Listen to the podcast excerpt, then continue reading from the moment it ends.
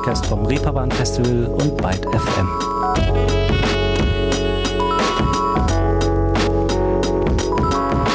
Hallo, liebe Leute, willkommen zu einer neuen Ausgabe dieses Podcasts hier in der Neige dieses milden Oktobers. Und äh, ja, ein bisschen so, wie der Sommer jetzt temperaturentechnisch immer noch im Herbst mitgemischt hat, so geht es heute auch gewissermaßen um die Fusion von künstlerischen Disziplinen zu einem großen Ganzen. In der Musik war der visuelle Aspekt ja eigentlich schon immer wichtig und ist es über die Zeit bis jetzt eigentlich auch immer wichtiger geworden, glaube ich. Also wie präsentiert sich eine Band? Wie gestaltet sie ihre Platten, ihr Merch, ihre Live-Shows oder aber ihre Musikvideos?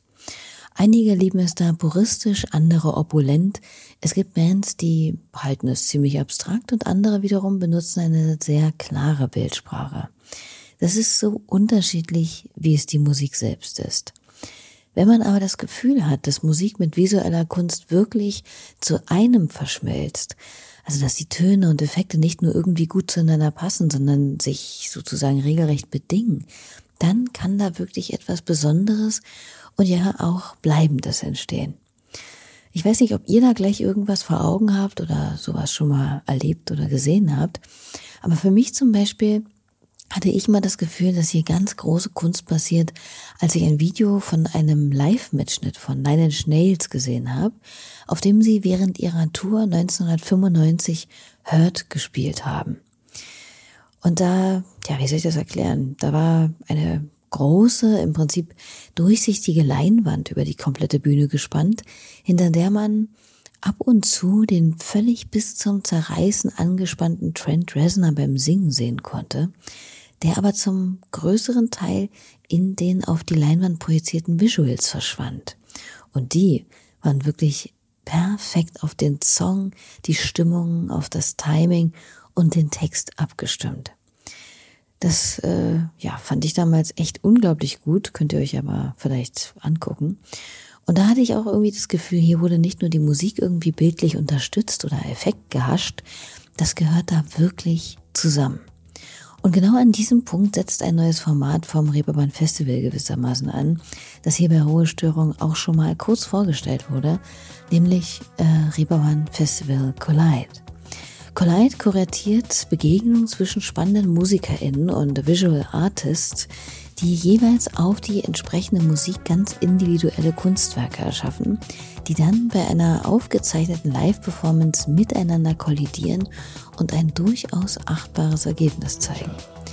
Man sieht da also KünstlerInnen, die drei Songs vor einer riesigen Panorama-LED-Wand performen, die sich zudem dann auch noch in einem unheimlich glänzenden Boden spiegelt und mit eigenen für sie konzipierten, personalisierten Live-Visuals verschwimmen. Kann man sich natürlich auf der Seite des Reeperbahn Festivals bzw. deren YouTube-Kanal mal ansehen. Ich verlinke euch das Ganze mal in der Beschreibung. Aber äh, gerade ist das Ergebnis der zweiten Band dieses Projekts herausgekommen, nämlich das von der amerikanischen Band Nation of Language. Und genau darum soll es heute ein bisschen gehen. Die haben unter anderem diesen Song hier für Collide ausgewählt.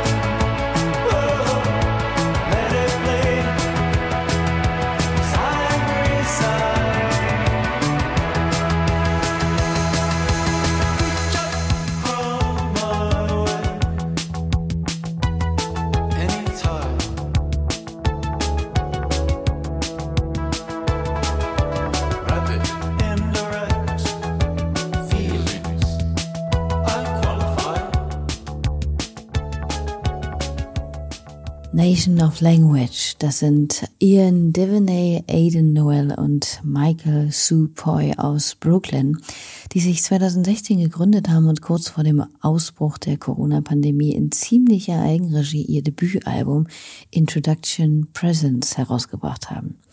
Nicht unbedingt der günstigste Augenblick, um musikalisch sein eigenes Projekt nach vorn zu bringen, und das, nachdem man schon vier Jahre gebraucht hat, um überhaupt das Debütalbum stemmen zu können. Denn dass sich Nation of Language so viel Zeit ließen für ihre erste Platte, lag jetzt nicht unbedingt daran, dass sie äh, ja ein Problem mit Ideen hätten oder einen gnadenlosen Perfektionismus an den Tag legten, der die Scheibe an der Fertigstellung gehindert hätte. Nein, es war schlichtweg das Geld, das mangelte. New York ist, kann man sich vielleicht denken, kein günstiges Pflaster für MusikerInnen. Aber am Ende hat es dann glücklicherweise doch gereicht und Introduction Presence brachte dem Trio ordentlich gute Kritiken und Aufmerksamkeit ein. Dass mittlerweile sogar schon ein zweites Album existiert, verdankt die Band aber nicht nur dem positiven Feedback und den zahlreichen Nebenjobs, sondern auch der Hochzeit von Sänger und Gitarrist Ian und Keyboarderin Aiden. Denn die haben sich keine Flitterwochen in Thailand oder Tools für den gemeinsamen Hausstand gewünscht, sondern schlichtweg Geld fürs Studio und Equipment. Debütalbum anstatt Honeymoon. Nicht die schlechteste Idee dass die Band diese Entwicklung genommen und den Sprung aus der absoluten Mittellosigkeit hin zu einem durchaus professionellen Stand mit Tour und allem Pipapo geschafft hat, kommt Sänger Ian jedenfalls immer noch wie ein kleines Wunder vor, wie er in Behind the Scenes Video von Collide erzählt.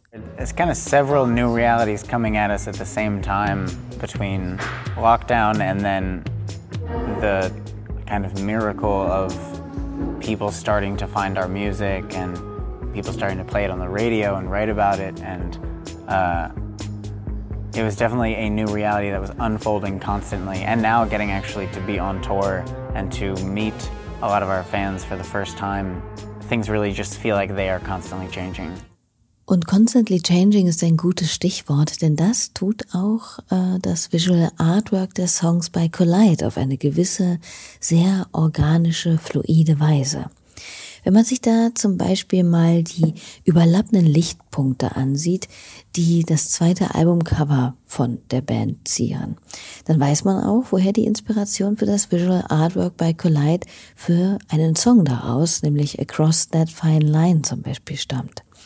Das macht auch nochmal Timo Kreitz, verantwortlicher Visual Artist für Collide, in dem Behind-the-Scenes-Gespräch deutlich. Inspiriert wurden wir vor allem durch die ähm, bestehenden äh, visuellen Identitäten der Bands, sprich Cover, wir haben uns die Musikvideos angeschaut ähm, zu den jeweiligen Songs und haben natürlich geschaut, dass wir Anknüpfungspunkte finden, wo wir unsere Visuals dran ähm, orientieren können.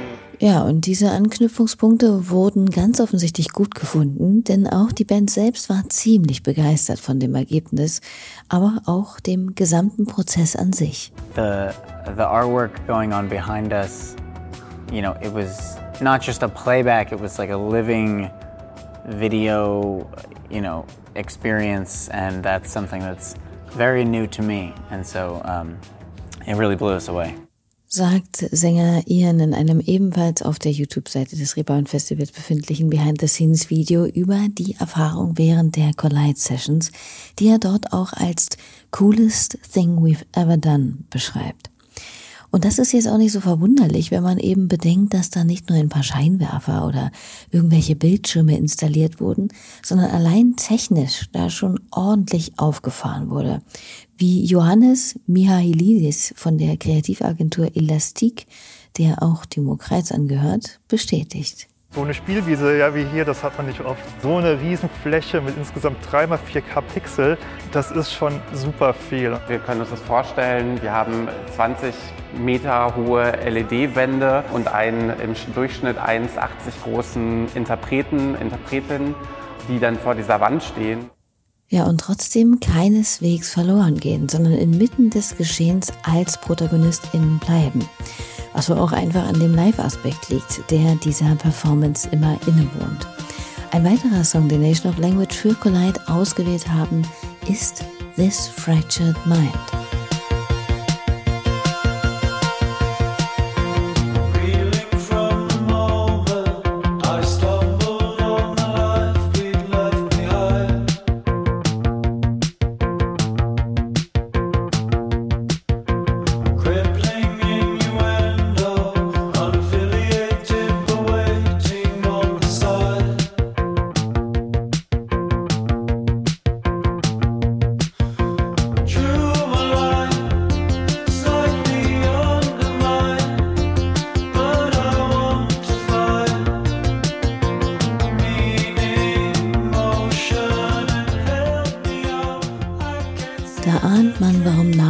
Future Island, New Order oder LCD Sound System fallen, wenn man sich Kritiken zu der Musik von Nation of Language durchliest. Und doch waren es aber vor allem ältere deutsche Bands wie Neu, Kraftwerk oder Cluster, die die Band für ihre zweite Platte besonders beeinflusst haben. Doch wurde für das Reeperbahn Festival Collide Format keine der genannten Bands gewählt, als es um den dritten Song ging, den sie für das Format sich ausgesucht haben, denn das musste ein Cover sein. Und hier fiel bei Nation of Language die Wahl auf diesen Song hier.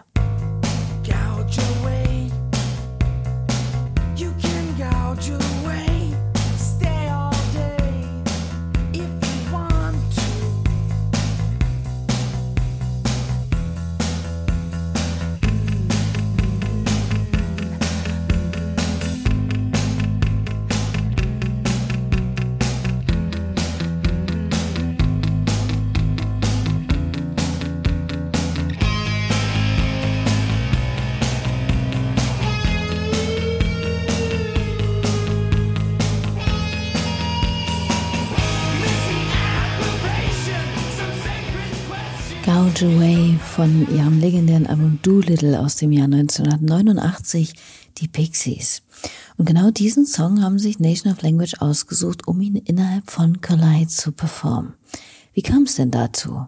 A lot of the songs that I would think of when I would think about actually covering them, I couldn't tell how I would sort of put the Nation of Language stamp on it. Um, but one day Aiden just she was listening to it or something. She just happened to suggest it. Yeah, suggest it, and my mind immediately knew exactly how the song was going to play out, and it was just like a very exciting reimagination yeah, of exactly. a song that we have always loved. Yeah. Und tatsächlich haben sie den ganz schön verwandelt bzw. sich zu eigen gemacht, wie ich finde.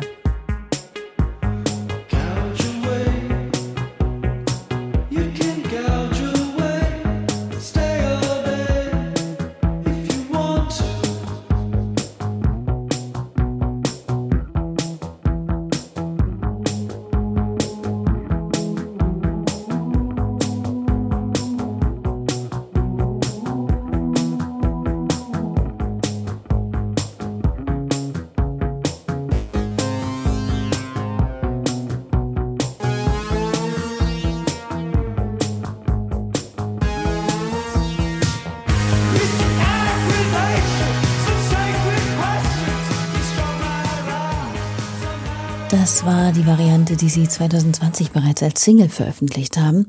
Ich finde die Live-Variante für Geleit allerdings tatsächlich noch um einiges besser. Glücklicherweise gibt's die sicherlich auch zeitnah äh, außerhalb des Videos zu hören, denn das Reeperbahn Festival veröffentlicht gemeinsam mit den KünstlerInnen auch kleine EPs mit den jeweiligen Songs ihrer Sessions. Von Archive, der ersten Band, die bei Collide dabei waren, gibt's die sogar schon zu hören. Und neben Nation of Language wird's da noch einiges geben, was da auf uns zukommt, denn es stehen noch viele weitere wirklich gute Bands in den Startlöchern, die für Reeperbahn Festival Collide geplant sind. Darunter Ecstasy, Ebo, Yin Yin, Beach People, Glauk oder The Düsseldorf Düsterboys, die ja gerade erst ihr wieder mit einigen Lorbeeren beschmissenes Album Du Du veröffentlicht haben. Ab und zu schau ich mir selbst beim Kochen zu und was es gibt. Naja, ich mach so gern Musik.